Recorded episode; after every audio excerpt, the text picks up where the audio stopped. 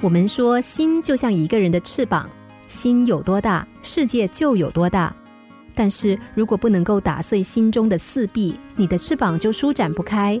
即使给你一片大海，你也找不到自由的感觉。有一条鱼，它在很小的时候被捕上了岸，渔夫看它太小，而且很美丽，就把它当成礼物送给了女儿。小女孩把鱼放在一个鱼缸里养了起来。这条鱼每天游来游去，总会碰到鱼缸的内壁，心里就有种不愉快的感觉。后来鱼越长越大，在鱼缸里连转身都困难了，女孩就给它换了更大的鱼缸，它又可以游来游去了。可是每次碰到鱼缸的内壁，它畅快的心情就会暗淡下来。它有点讨厌这种原地转圈的生活了，索性静静的悬浮在水中，不游也不动。甚至连食物也不怎么吃了。女孩看他很可怜，就把他放回了大海。他在海里不停的游着，心里却一直快乐不起来。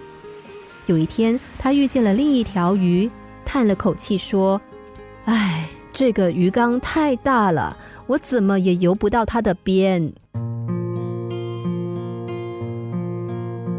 我们是不是就像那条鱼呢？在鱼缸里待久了，心也变得像鱼缸一样小，不敢有所突破。即使有一天到了一个更为广阔的空间，已经变得狭小的心，反倒无从适应了。打开自己，需要放开自己的胸怀。开放是一种心态，不打开自己，一个人就不可能学会新东西，更不可能进步和成长。开放的胸怀是学习的前提，是沟通的基础。是提升自我的起点。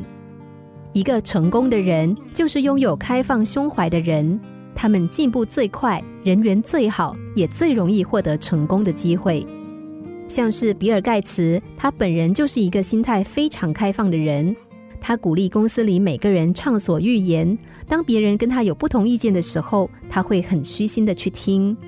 每次公开演讲之后，他都会问同事哪里讲得好，哪里讲得不好。下次应该怎么样改进？这就是世界首富的作风，也是他之所以能成为首富的潜质。开放的心自由自在，可以飞得又高又远。如果你的心过于封闭，不能接受别人的建议，就等于锁上了一扇门，禁锢了你的心灵。要知道，花草因为有土壤和养分，才会茁壮成长、绽放美丽。人的心灵。也必须不断的接受新思想的洗礼和浇灌，不然智慧就会因为缺乏营养而枯萎。心灵小故事，星期一至五晚上九点四十分首播，十一点四十分重播。重温 Podcast，上网 U F M 一零零三 t S G。